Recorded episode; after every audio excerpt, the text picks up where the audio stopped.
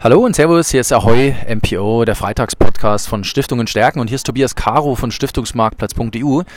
Ich sitze hier mit Frank Wettlaufer, äh, den ich schon relativ lange kenne, der im Stiftungsbereich kein Unbekannter ist, der mit einem Fonds am Markt äh, im Stiftungsbereich unter anderem unterwegs ist und mit dem ich mich hier über das Thema Aktie mal unterhalten habe, denn er hat mir für unseren Blog Stiftungen stärken einen Artikel geschickt, der mir sehr gut gefallen hat, der mich aber sofort dazu angereizt hat zu fragen, ähm, wie er denn auf diese, ja, sag mal, diese Ableitung kommt, dass Stiftungen auf der Aktienseite durchaus ein bisschen forscher vorgehen können. Und das bringt mich natürlich automatisch zur ersten Frage. Ähm, wir haben jetzt mit dem Corona-Crash schon einen nachhaltigen Markteinbruch gesehen. Wir haben jetzt wahrscheinlich durch die Marktmaßnahmen oder durch die Stützungsmaßnahmen sehen wir etwas, was den Zins auf Jahre hinaus auf Null irgendwo zementieren wird. Ist das was, was ich richtig analysiere erstens? Und zweitens, was glauben Sie, wo führt uns das hin, dieses Niedrigzinsumfeld? Wie lange wird uns das begleiten? Oder was ist Ihre Analyse von dem, was wir aktuell sehen und äh, ableiten können? Ja, also erstmal vielen Dank, dass ich hier mit Ihnen reden darf. Ja, das Zinsniveau wird für die nächsten Jahrzehnte, bin ich ziemlich fest der Meinung, bei Null bleiben. Ganz einfach, weil die, äh, die Haushalte sind so überlastet jetzt, dass wir, wenn wir höhere Zinsen haben, dass dann die Haushalte eben stark belastet werden. Das kann sich keiner leisten. Außerdem gibt es noch viele ökonomische Gründe, die dafür sprechen, wie äh, Sparschwämme und sowas. Also, der Zins ist tot. Es lebe die Risikoprämie, mhm. habe ich schon mal einen Artikel in 2013 überschrieben. Ähm, jetzt im Vergleich zur Finanzkrise hat sich noch was geändert. Jetzt ist auch der, der letzte Zweifler ist sich jetzt bewusst durch die hohe Verschuldung, durch die Corona-Krise, dass der Zins tot ist. Ja. Das führt dazu, dass ganz andere Asset, nicht Asset-Klassen, sondern Asset-Owner, andere äh, Vermögensinhaber kommen jetzt auch zur Erkenntnis, wir müssen was tun. Wir können nicht warten auf höhere Zinsen. Bis jetzt hieß, haben sehr viele Gremien gesagt, ja, wir warten mal, es wird schon wieder gehen. Wir haben ja noch äh, Langläufe und sowas. Das geht nicht mehr. Das Argument kann man nicht mehr gelten lassen. Das heißt, Ihre Aussage wäre am Ende des Tages, wir müssen jetzt an der Aktienquote schrauben, wir müssen diese höher nehmen ähm, und es macht wahrscheinlich wenig Sinn, einfach nur granular die Aktienquote zu erhöhen, sondern ich muss schon richtig im Stiftungsvermögen die Aktienquote erhöhen, möglich, möglicherweise auch noch andere Assets, aber vor allem an der Aktienquote muss ich schrauben, oder? Ja, es gibt, glaube ich, nur zwei große äh, Vermögensklassen, nämlich Aktien, Immobilien, die für Stiftungen interessant sind. Man kann auch solche Randthemen machen wie äh, Katastrophenanleihen und sowas. Aber grundsätzlich sind es, denke ich, die Aktien, die man machen sollte. Und ich glaube, während ich sonst immer der Meinung bin, sozusagen granular, quasi über einen Cost-Average-Effekt einsteigen soll, ähm, muss man sich jetzt beeilen.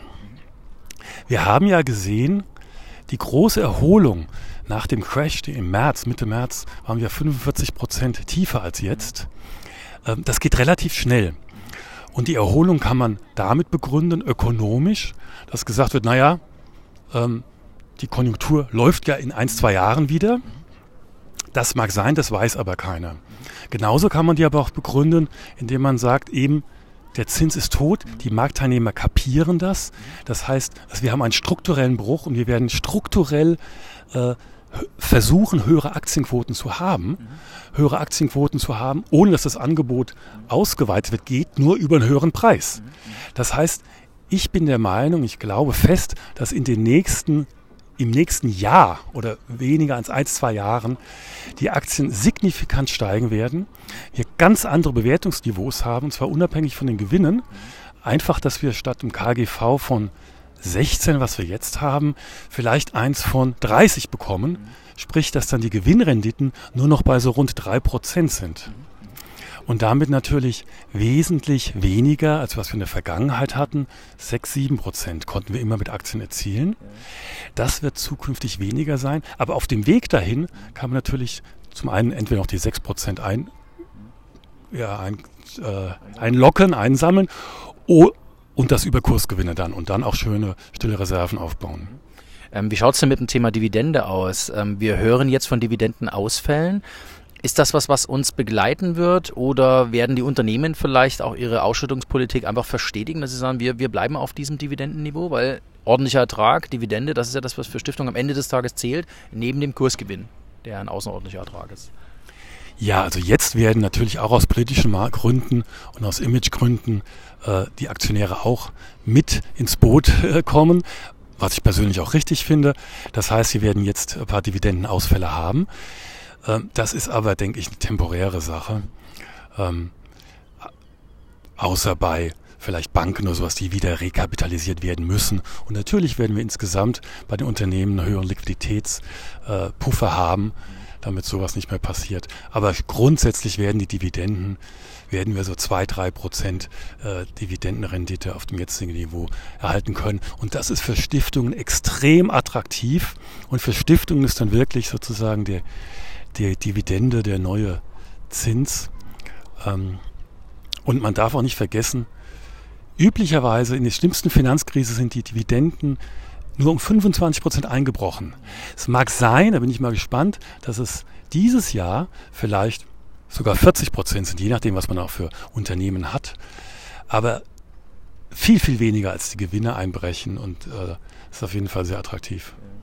Ähm, was glauben Sie denn, äh, warum tun sich viele Stiftungen so schwer mit dem Thema Aktie? Also man hört immer aus den Gremiensitzungen, dass einfach die Verargumentierung der Aktie als Investment für eine Stiftung bei vielen einfach nicht fruchtet. Es werden sehr viele Argumente gegen die Aktie äh, angeführt. Jetzt haben wir zwei, ein paar zusammengetragen, die für die Aktie sprechen. Warum tun sich Stiftungen so schwer damit? Na, ich denke, das sind zwei Aspekte. Das eine ist vielleicht, dass die Deutschen wirklich sehr risikoavers sind und insbesondere auch im Stiftungssektor. Dann ist natürlich auch die im Stiftungssektor ähm, da hat man Angst vor der, was man auch gar nicht haben muss, aber man hat Angst vor der Aufsicht. Man muss das erhalten, das Kapital. Das führt also zu einer großen Risikoaversion. Und das andere sind, glaube ich, so ein bisschen ideologisch äh, bei uns Deutschen. Wir sind halt alle gegen die Unternehmen und wollen auch nicht, daran nicht beteiligt sein. Ja. Ich glaube wirklich, das ist eine Frage ähm, sozusagen der Moral. Äh, man verdient einfach nicht mit den Unternehmen mit. Ähm, da helfen nachhaltige Kapitalanlagen, kann ich nur sagen. Aber am Ende des Tages ähm, nützt einem das ja nichts, wenn ich die Pflicht habe zu ordentlichen Erträgen oder zum Erzielen von ordentlichen Erträgen, die Anleihe wegbricht, dann bleiben mir eigentlich nur noch Aktien und Immobilien. Also ich muss da an den Stellschrauben was schrauben, ähm, wenn ich meine Stiftungs, äh, wenn ich meine Stiftung nicht gefährden möchte, oder? Das Eindeutig, ich glaube, es ist auch allgemein anerkannt, es gilt das Primat der Stiftungstätigkeit über den Vermögenserhalt. Mhm. Und im Zweifel muss man sich für, eine, äh, für den Ertrag entscheiden und nicht für den Erhalt des Stiftungskapitals. Kurzfristigen Erhalt. Wichtig ist es, ein langfristiges Konzept zu haben und das der Stiftungsaufsicht zu präsentieren. Und dann können auch durchaus dort äh, Risiko, aber auch ertragreichen Assetklassen äh, drin sein.